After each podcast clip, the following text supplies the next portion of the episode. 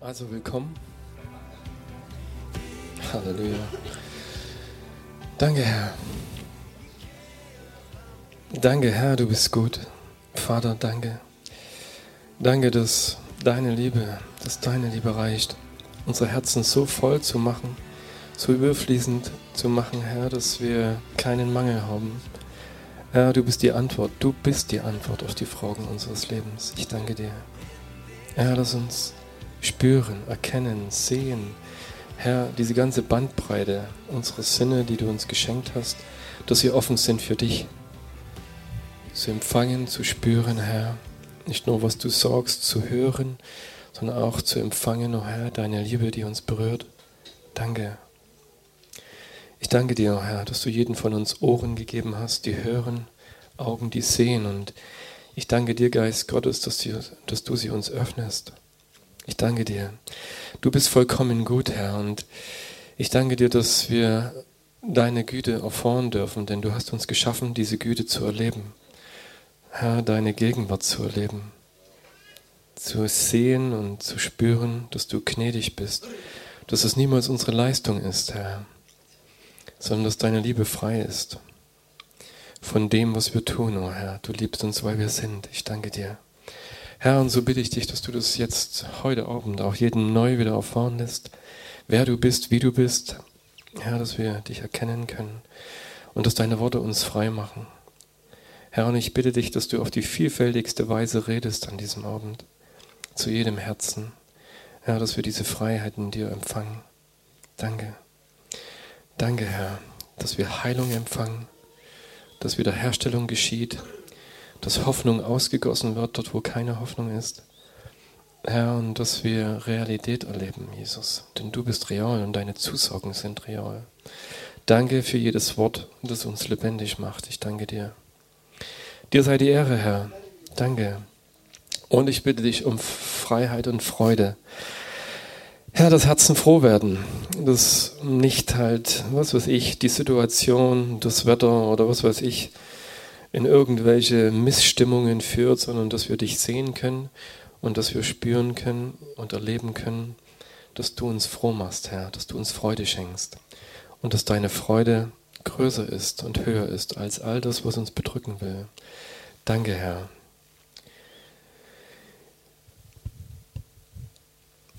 Also, ja, ich freue mich natürlich auch immer wieder neue Gesichter zu sehen. Wo immer ihr herkommt, seid willkommen und empfangt einfach das, was der Herr in euren Herzen heute tun möchte. Danke, er möchte uns segnen, definitiv. Und ich habe, ja, Themen immer so eine Sache. Es gibt einige Gedanken, die mich längere Zeit bewegen. Äh, ein Gedanke, den ich eigentlich vorige Woche schon, ja, aber das ist nicht schlimm. Kommt heute genauso, hoffe ich jedenfalls. Ähm, es gibt ein Gebot in äh, den Geboten Gottes im Alten Bund, und das steht im, zum Beispiel im 2. Mose Kapitel 20, Vers 12. Vielleicht kann das mal kurz jemand hier ranbringen. Aber so einigermaßen habe ich es im Kopf. Ehre Vater und Mutter, damit du lang, langes, ein langes Leben hast in dem Land, das ich dir zeigen möchte. Auf dass deine Tage verlängert werden in dem Lande, das Jahwe dein Gott dir gibt.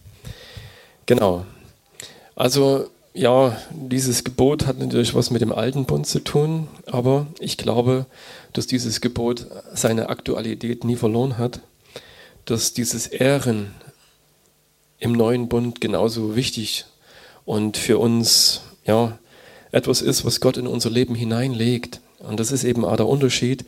Im Alten Testament waren es Gesetze und Gebote, die Menschen hören, lesen konnten und dann äh, ja, mit ihrem mit den Möglichkeiten, die sie hatten, dann zu versuchen zu erfüllen. Aber im neuen Bund ist es so, Halleluja, der Herr hat uns seinen Geist diese Möglichkeit gegeben, äh, verändert zu werden, so dass diese Ehre in unseren Herzen ist, dass es nicht nur ein Gebot ist, was wir jetzt hier lesen, sondern dass etwas in unseren Herzen ankommt, was bereit ist und fähig ist, den anderen zu ehren, so wie Gott uns ehrt dass wir einander ehren. Und das hat Jesus dann zum Ausdruck gebracht, als er mit seinen Jüngern unterwegs war. Paulus hat darauf hingewiesen, dass wir einander uns ehren sollen. Aber ich glaube, dass es etwas ist, was uns Gott gibt, weil sein Wesen in uns ist. Und Gott ehrt, ehrt uns und er möchte, dass wir einander ehren. Und dieses Gebot hier, äh, das hatte mir der Herr vor einiger Zeit lebendig gemacht, äh, als wir damals das erste Mal in diese kleine Gemeinschaft geführt wurden, was damals noch ein Hauskreis war, woraus jetzt diese Gemeinde entstanden ist. Ähm, wir waren zum ersten Mal da und sofort hat mein Herz gewusst, hier bin ich zu Hause. Und waren vorher noch in der Baptistengemeinde in Verantwortung und dann gab es einen Prozess, äh, was machst du damit? Und äh, als wir die ersten zweimal da waren, war es dann so, wir waren eingeladen, Silvester dann in dieser Gemeinschaft zu vollbringen, verbringen. Und es war für mich wie zu Hause zu sein, irgendwo anzukommen, wo du merkst, dort willst du sein. Das sind die Menschen, die genau das wollen, was du die ganze Zeit in deinem Herzen trägst. Und ja, das nächste Zusammentreffen war Silvester. Und als ich dann nach der Silvesternacht aufgewacht bin, war dieses, war dieses Gebot in, meinem, in meinen Gedanken. In, es war fast wie ein Traum. Ich bin mit diesen Gedanken aufgewacht. Ehre Vater und Mutter, damit du langes Leben hast in dem Land, das ich dir zeigen werde. Und ich wusste in diesem Moment, der Herr bezieht es auf die Gemeinde, wo ich hergekommen bin. Es mag sein, ich rede euch heute auch darüber, weil ich weiß, dass viele, einige hier sitzen, die noch eine konkrete Gemeindevergangenheit haben, in anderen Gemeinden gewesen sind äh, und vielleicht erlebt haben und gespürt haben, dass sie Gott rausgeführt hat, dass sie einen neuen Platz gefunden haben. Aber rückblickend hat der Herr zu mir gesagt, ehre bitte die Menschen oder diese Gemeinde, in der du gewesen bist, wie Vater und Mutter. Egal, ob sie dir das vielleicht so konkret gewesen sind. Ähm, und wenn du ein Stück durch eine Gemeinde gegangen bist, hast du vielleicht verschiedene Sachen erlebt. Es gab Menschen, die dir wohlwollend zur Seite standen, die dich gefördert haben, die dich vielleicht hochgehoben haben. Und es gab Menschen, die dich vielleicht mm, mit dir nicht umgehen konnten oder von dir nichts wissen wollten oder immer in Aber hatten, wenn du irgendwo was gesagt hast. Und wie auch immer, Gemeinde gestaltet sich nun mal aus verschiedenen Charakteren und leider ist nicht alles vollkommen. Aber äh, dieses Gebot steht, Ehre Vater und Mutter. Und das war für mich rückblickend, damit du ein langes Leben hast in dem Neuen, in den dich dein Gott hineinführen wird. Und das war für mich eine Verheißung. Und ich drücke es mal in meinen Worten aus. Wenn du in der Gemeinde Bestand haben willst, ankommen willst und wirklich beständig deinen Weg dort finden willst, dann ehre das, wo du hergekommen bist. Denn wenn du misswillig oder verachtend und verurteilend zurückschaust auf das, wo du gewesen bist, dann äh, kann es sein, dass du die Probleme oder die Dinge, die dort stattgefunden haben, dich in deiner, deinem neuen Zuhause wieder einholen. Und Gott möchte das natürlich nicht. Er möchte dich an den Platz, wo er dich geführt hat, wo er dich hingestellt hat, dort segnen und dass du dort eben in la lange Zeit das erfahren kannst und in Liebe und gegenseitiger Achtung auch dort äh, aufblühen kannst, wie eine Blume, die ein neues Zuhause gefunden hat. Und deswegen dieses Gebot. Ehre Vater und Mutter, ehre die Menschen, die dir das vielleicht ein Stück gewesen sind, auch in der Vergangenheit eben in Bezug auf diese Gemeinde. Und äh, so wie vielleicht Vater und Mutter auch in unserem Leben vielleicht nie vollkommen gewesen sind, dass sie Dinge getan haben, äh, die für unser Leben vielleicht nicht unbedingt förderlich waren. Und ich kenne deinen Hintergrund nicht, weiß nicht, wo du hergekommen bist, aber ich hatte einen Vater gehabt, der hat nie Zeit für mich gehabt. So. Der hat sein Leben gelebt und und hat vielleicht auch nie die Liebe bekommen, die er gebraucht hatte, aber er konnte uns als Kinder diese Liebe nie zeigen oder nie geben. Und ich habe immer mir jemanden gewünscht, der mit mir mal Fußball spielt oder mit mir Zeit verbringt und irgendwo war das zum Teil so weit weg ge gewesen so und trotzdem dieses Gebot Ehre Vater und Mutter. Habe heute ein super Verhältnis zu meinen Eltern, aber das war eben damals schwer, schwer gewesen so. Und trotzdem und wir wissen, es gibt sicherlich noch Dinge, die viel tiefgreifender sind, wo Eltern ihre Kinder vielleicht missbraucht oder verletzt haben, wie auch immer. Und das kann im Geistlichen natürlich genauso passieren.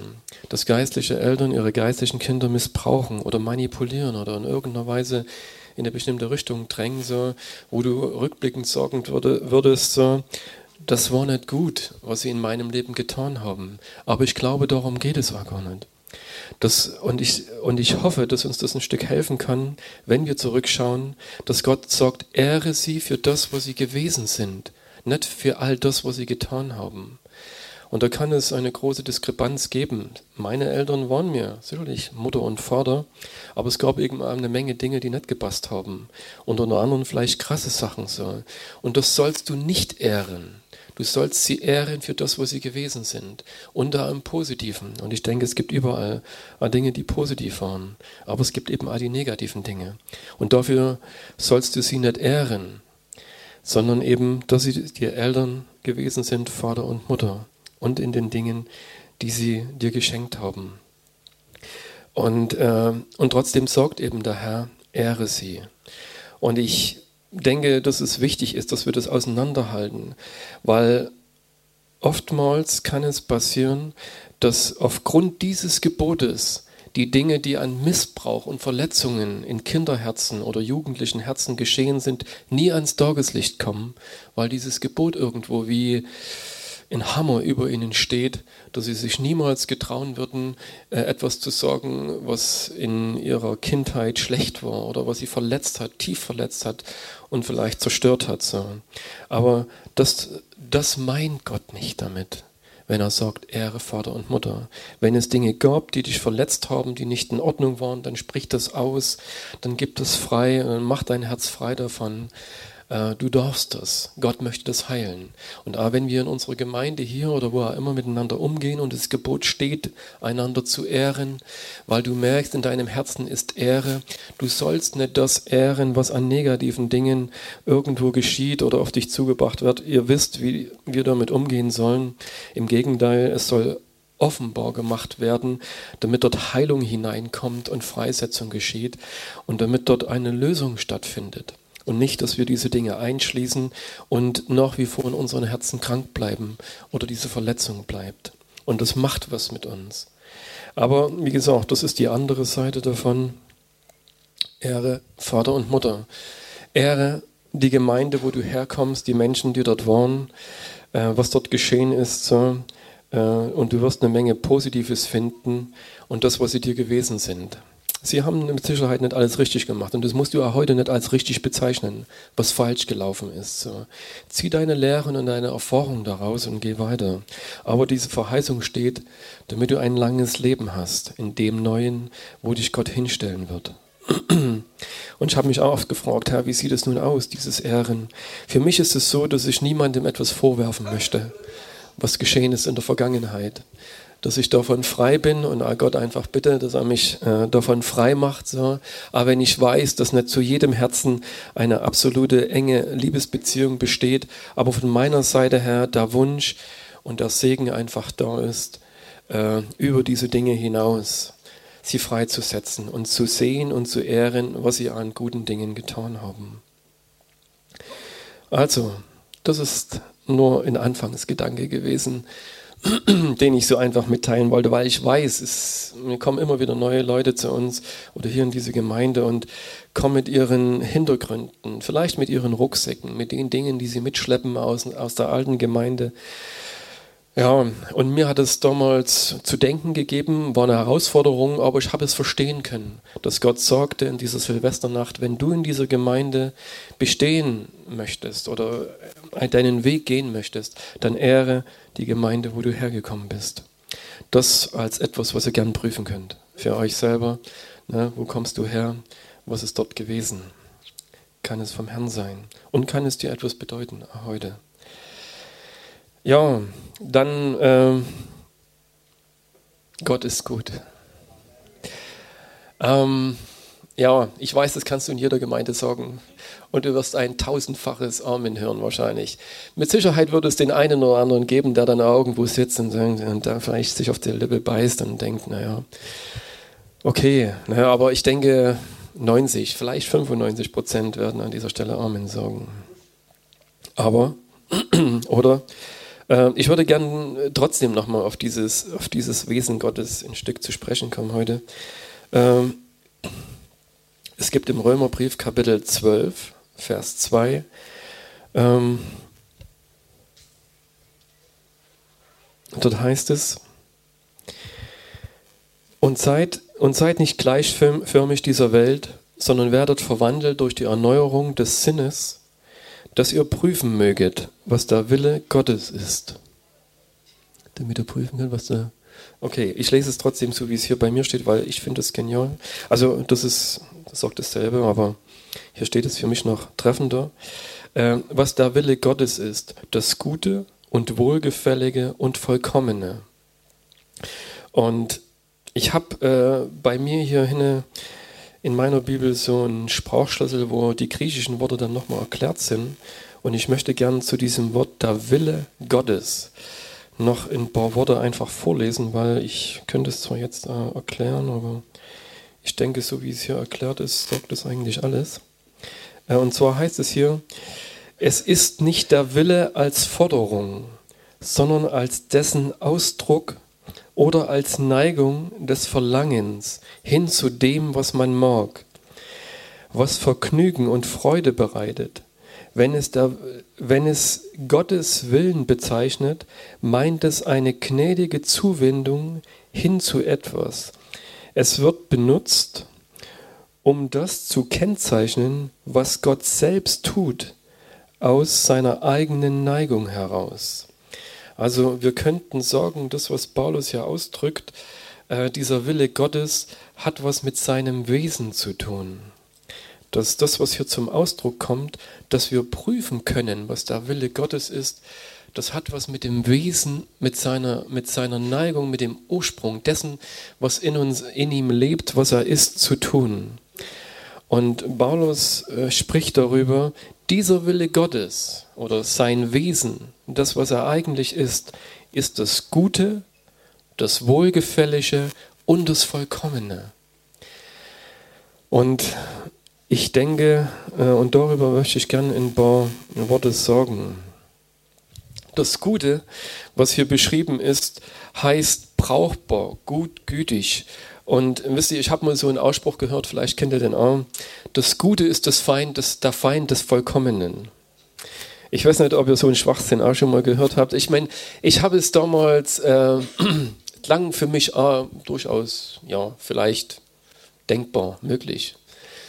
Ob logisch, weiß ich heute nicht. Ich meine, man denkt ja nicht immer logisch, aber äh, dass der Gute, dass der, der Feind, das Gute, der Feind des Vollkommenen ist, glaube ich nicht, weil, also wenn hier die Rede davon ist, dass Gott, dass wir das Gute Gottes erkennen dürfen, so, dann wenn, wenn der Herr selber im Schöpfungsbericht all das, was er gemacht hat, also nach jedem Tag, wo er Dinge geschaffen hat, heißt es zum Schluss, und es, Gott sah es an und es, es war gut. Dann heißt es ist, es deckt alles ab. Es reicht, es ist ausreichend. Du brauchst nicht mehr. Es, wenn Gott sagt, es ist gut, dann reicht es. Und äh, nach jedem, nach allem, was er geschaffen hat, war immer diese Aussage Gottes und es war gut. Und äh, als ganz am Ende er nochmal alles angeguckt hat, dann heißt es, es war sehr gut. Vielleicht noch diese Steigerung zu sehr gut.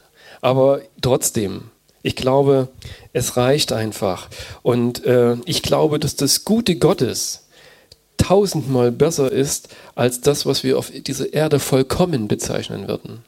Also wie gesagt, wenn Gott sagt, es ist gut und Paulus sagt hier, wir sollen äh, den Willen Gottes erkennen, äh, das Gute, dann ist es absolut für uns super. Vielleicht in unseren Worten vollkommen, obwohl er dieses Wort dann auch noch aufführt. Aber dieses Wort heißt brauchbar, gut, gütig in seinem Wesen. Und dass wir das in dem, was Gott tut, was er ist, erkennen können. Und Jesus sagt einmal, als jemand zu ihm kommt und ihm auf die Schulter klopft und sagt, guter Meister, da sagt er, was nennst du mich gut? Und wo wir vielleicht sagen würden, Jesus, du warst doch der Ausdruck der Güte Gottes, dass er sagt, es gibt einen, der gut ist, das ist der Vater im Himmel. Und darauf zu schauen und in ihm wirklich diese Güte zu erkennen, die unser Leben komplett verändert. Und was soll Schlechtes von, aus diesem Guten herauskommen, was dieses Wesen Gottes versinnbildlicht? Aber ich will das einfach mal so stehen lassen, weil wir kommen jetzt ja zu dem Wohlgefälligen. Und dieses Wort ist, nützt, denke ich, nichts, wenn ich die griechischen Worte dazu sage. Ich meine, heißt das Angenehme, das Erfreuliche. Sein Wesen ist angenehm und erfreulich. Das ist das, was im Herzen Gottes ist. Und das Wohlgefällige, ich glaube, das, was Gott möchte, was er ist und was er uns zeigen möchte, es gefällt uns. Dieses Wort wohlgefällig, du schaust es an und sagst, ja, es, ist, es gefällt mir. Es ist etwas, was ich gern anschaue, was mir etwas gibt, was mich erfreut. Es ist wohlgefällig. Es gefällt uns, es ist schön anzuschauen, es ist begehrenswert. Und wisst ihr, ich habe es selber gehört, vielleicht manchmal auch geglaubt, es gibt Christen, die meinen, dass Leid, Sorgen und Nöte in ihrem Leben von Gott kommen. Ich glaube das nicht mehr. Ich habe es vielleicht einmal eine Zeit lang gedacht. Aber wir leben in einer Welt, die von einem Geist der Zerstörung regiert wird. Von einem Geist, der all das Gegenteil von wohlgefällig, gut und vollkommen meint, sondern er möchte zerstören, er möchte rauben und er möchte töten, das, was Gott geschaffen hat. Und aus, diesem, aus diesen Dingen heraus erleben wir auch selber hin und wieder oder wir werden konfrontiert mit dieser Zerstörung, mit diesem Geist, der an dieser Welt regiert. Aber das ist nicht der Geist Gottes. Und von daher lehne ich diesen Gedanken ab, dass diese Dinge, die uns zerstören, von Gott kommen, sondern er wird diese Dinge nicht in unser Leben hineinbringen. Es wird das Gute, das Wohlgefällige, das Vollkommensein. Von Gott kommen die Dinge, die du anschaust und sagst, wow, begehrenswert. Ich weiß nicht, was du dir jetzt vielleicht vorstellen könntest auf dieser Erde, wo du sagst, also das ist für mich das High Level, also das ist eigentlich, wenn ich das sehe, dann boah, bin ich entzückt. Also so, wenn es sowas gibt, also Gott mal, was weiß ich, na, noch irgendeine Zahl, wenn das, was er in deinem Leben tun möchte, es ist wohlgefällig, es ist begehrenswert. Das ist sein Wesen. Ich glaube, wenn wir ihn eines Tages sehen und ihn anschauen, dann geht es uns wahrscheinlich wie diesen, diesen Ältesten, die im Himmel, ne, wenn wir die Offenbarung lesen, vor Gott liegen und ständig dieses, diese Anbetung zu ihm bringen, weil sie schauen ihn an und sehen und es gefällt ihnen. Es ist so begehrenswert in ihren Herzen, dass aus ihren Herzen eine beständige Anbetung fließt, weil sie diesen wunderbaren Gott anschauen. Das ist sein Wesen. Das ist Gott, wohlgefällig. Und so begegnet er uns. So möchte er jedem von uns begegnen. Und auch wenn wir Dinge erleben, wie gesagt, ne, ich hatte es vorhin gesagt, es gibt noch eine Gegenseite in dieser Welt. Und ich glaube, es ist nicht ratsam, alles, was wir erleben, mit Gott in Verbindung zu bringen. Es, wir leben in dieser Zeit, in dieser Welt und es werden Dinge geschehen, die uns überhaupt nicht gefallen. Jesus hat das seinen Jüngern ein Stück verheißen, dass diese Dinge kommen werden, die euch nicht gefallen.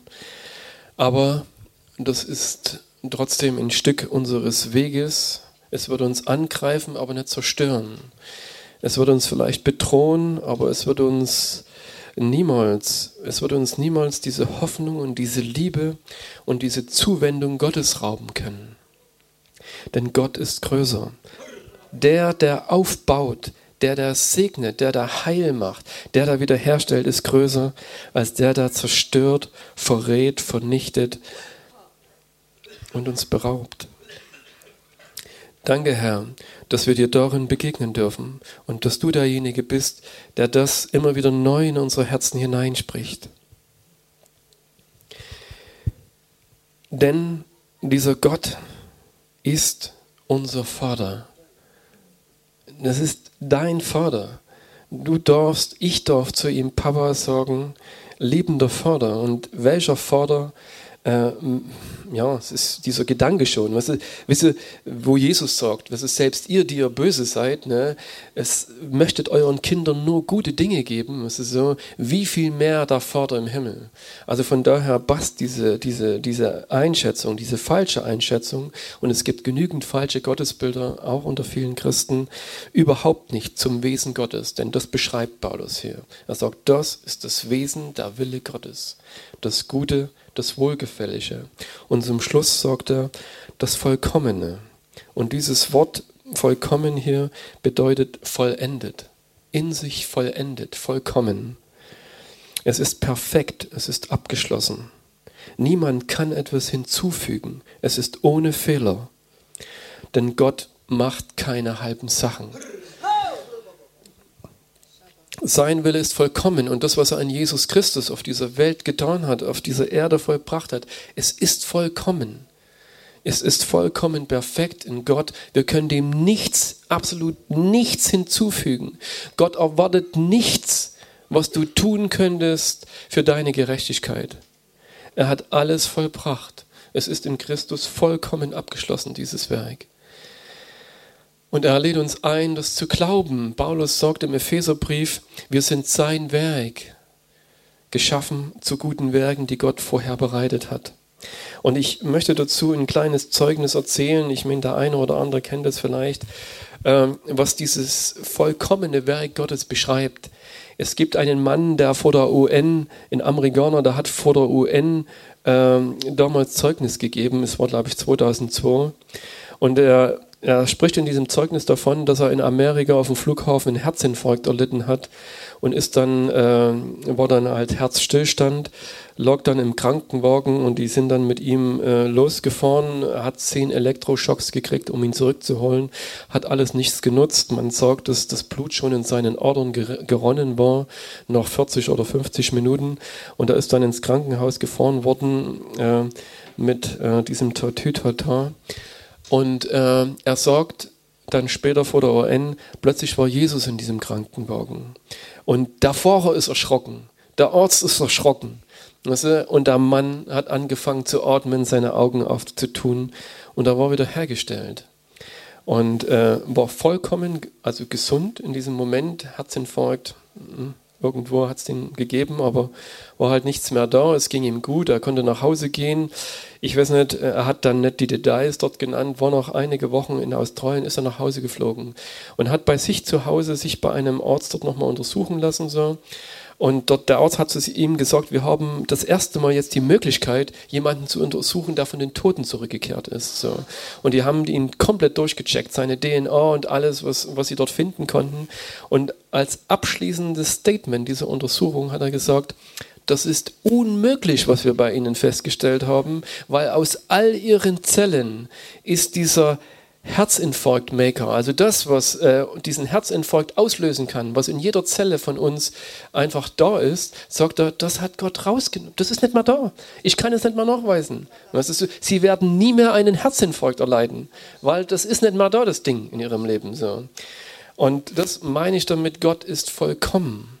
Er tut nicht nur etwas, wo, oder er tut Dinge, wo wir nur die Oberfläche sehen oft so. Aber was in der Tiefe geschieht, so, das hat etwas mit seinem Wesen, mit seinem vollkommenen Handeln zu tun. Und das ist ein krasses Zeugnis. Ne, wenn Gott eingreift an einer Stelle so, und in vielen Punkten können wir das sehen. Und ich wünsche uns, dass dieser Glaube, dieses Bild von Gott in unseren Herzen ist. Und ich glaube, das geschieht. Paulus beschreibt es auch hier und dann nennt er in den Gedanke vorher, wie das geschieht, dass wir das glauben können. Denn er sagt an dieser Stelle, äh, werdet verwandelt, dann spricht er von dieser Metamorphose, werdet komplett verändert in eurem Denken, in eurem Herzen, in eurem Wesen. Äh, durch die Erneuerung eures Sinnes, dass ihr prüfen könnt, was der Wille Gottes ist.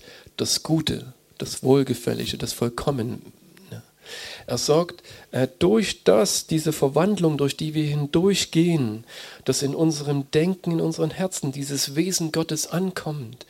Und das, weil das, was Gott selbst ist, was er ist, möchte er in uns hineinlegen.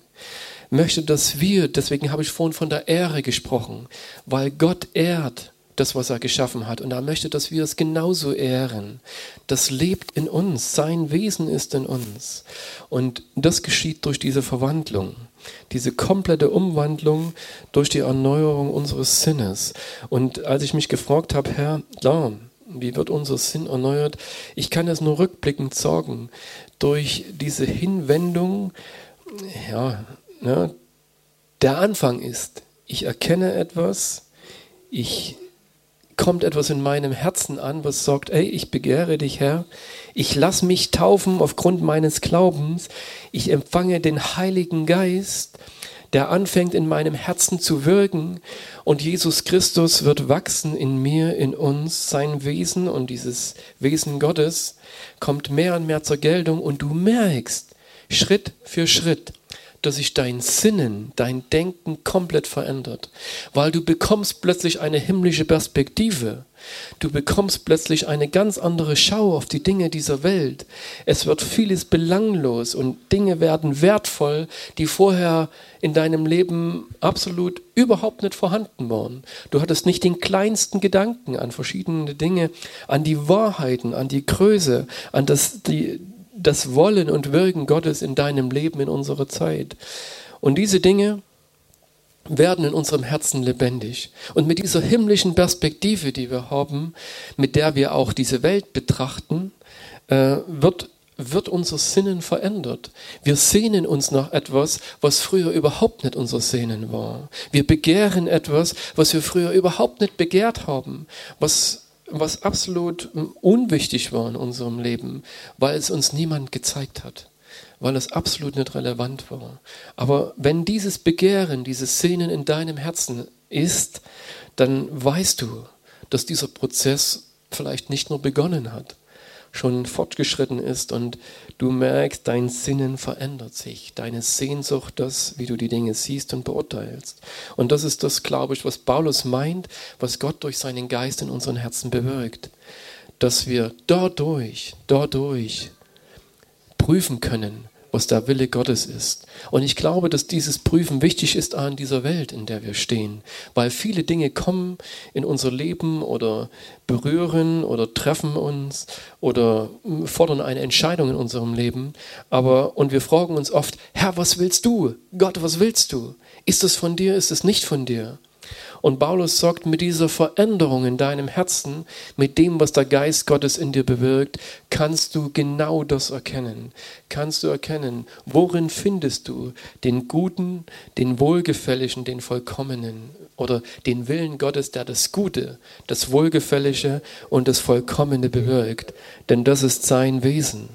Und ja, ich denke dazu möchte uns Gott mehr und mehr verändern. Weißt du, dass der letzte Zweifel an dieser Stelle ausgeräumt wird, sodass wir wirklich dort äh, wissen, das ist, das lebt in meinem Herzen. Und nicht nur, äh, dass ich das weiß, sondern dass ich, jeder von uns hier, jeder seiner Kinder, diesen, dieses Gute, dieses Wohlgefällige und dieses Vollkommene in seinem Herzen trägt und weiß danach zu handeln und weiß, es kommt von ihm.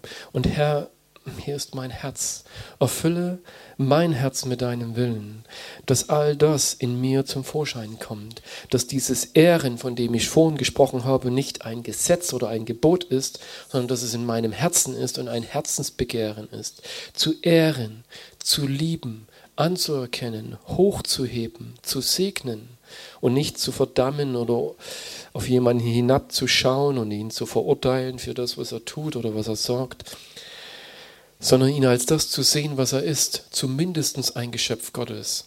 Und diejenigen, die Jesus Christus angenommen haben, ein Kind Gottes. Vielleicht sogar sind wir das alle als Menschen. Henk hat es mal so gesagt, viele leben einfach als Weisen, weil sie eigentlich der, der sie wirklich sind vor Gott, noch nicht erkennen konnten. Dass diese Verbindung, diese Sohnschaft, dieses als Tochter, als Sohn Gottes zu leben, in ihrem Herzen noch überhaupt nicht angekommen ist, so dass sie immer noch wie ein Weise leben in dieser Welt und nach ihrem Ziel und ihrer Bestimmung suchen. Und wie irrende, tastende, wie Blinde in der Nacht umherirren, um irgendwo einen Halt oder einen Zuspruch oder eine Wertschätzung oder eine Anerkennung zu finden. Aber dieser Vater hat seinen Sohn gesandt und um uns diesen Weg zu zeigen, um uns zu zeigen, du bist geliebt und du bist, ja, ich möchte, dass du in meine Arme kommst. Komm, verlorener Sohn, verlorene Tochter, komm nach Hause und empfang das, was, was von Grundlegung der Welt ich für dein Leben vorgesehen habe. Und dass wir darin gehen. Und dann wird das, was Paulus im Korintherbrief im Kapitel 13 als dieses Liebeskapitel bekannt, ähm, eigentlich uns ein Stück dieser Gemeinde Korinth damals vorlegt, dass du weißt, es ist diese Liebe Gottes, es ist und darin ist verbunden dieses Gute, Wohlgefällige und Vollkommene, dass es aus jedem Herzen herausfließt und nicht wie ein übergroßes Gebot uns zu Leistungen anspornt, die wir selber gar nicht bringen können, weil es ist ein Geschenk.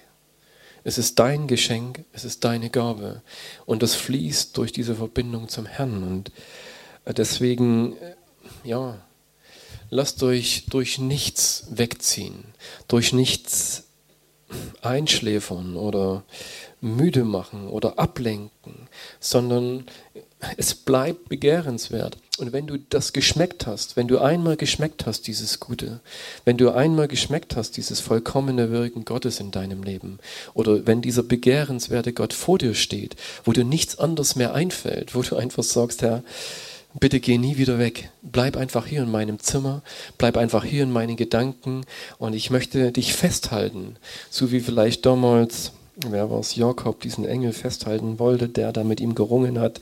Ich lass dich nicht, es sei denn, du segnest mich, dass du einfach diesen wunderbaren Gott festhalten möchtest. Ja, das ist sein Wesen. Und davon, ja, durch was er immer, diese Welt versucht uns, oder ne, dieser Geist, von dem ich vorhin sprach, er versucht Beziehungen zu zerstören und natürlich zuerst diese Beziehung zu diesem Herrn. Und das geschieht in der Regel nicht, dass er ja gut, vielleicht taucht er manchmal auf und erzählt uns Lügen über Gott. Wie sollte Gott gesagt haben? Denkst du wirklich, er ist so und so? Sondern, dass du dem glauben kannst, was er in seinem Wort gesagt hat, was er, wenn du ihn suchst, in dein Herz hineinspricht. Amen. Das ist alle Zeit, dass er redet und dass er uns immer wieder diese Worte, du bist mein Kind, ich habe dich lieb und was meines ist dein, dass du es beständig hören kannst. Ja, und dass es immer wieder neu ankommt. Und deswegen eine Botschaft, die ihr schon, ich weiß nicht, wie oft gehört habt, aber es soll ja ermutigend sein. Und ich meine, Gott, was, was sorgt Gott, wenn er in unser Herz hineinspricht? Ich glaube, dann wird er uns immer wieder daran erinnern, hey, du bist mein Kind und ich möchte mit dir diese Gemeinschaft leben. Und ja, und dann trittst du hinaus in irgendeine Situation und siehst vielleicht schon wieder so viele Hände, die dich davon wegreißen wollen. Also deswegen ist immer wieder zu hören. Ich glaube, es ist gut und es ist wichtig. Und mich berührt es einmal wieder so sehr, wenn diese Botschaft ankommt in meinem Herzen. Und nichts anderes. Der Herr möchte uns segnen. Ja, soweit in diesem Sinne. Ich Ihr wisst ja, wenn jemand spielen möchte, dann darf spielen. Und ja, ich hoffe, dass der Herr noch einiges vorhat heute, dass er uns durch seinen Geist segnet, dass immer das ankommt, was wir brauchen und dass wir einander segnen mit dem, was wir haben, was wir empfangen haben, was Gott dir jetzt gegeben hat, vielleicht für deine Nachbarn und dort einfach zu fragen. Ich glaube, es wird e- etwas zu tun haben mit diesem guten, wohlgefälligen und vollkommenen. Also seid darin gesegnet, ganz straffer heute Abend. Danke, Herr.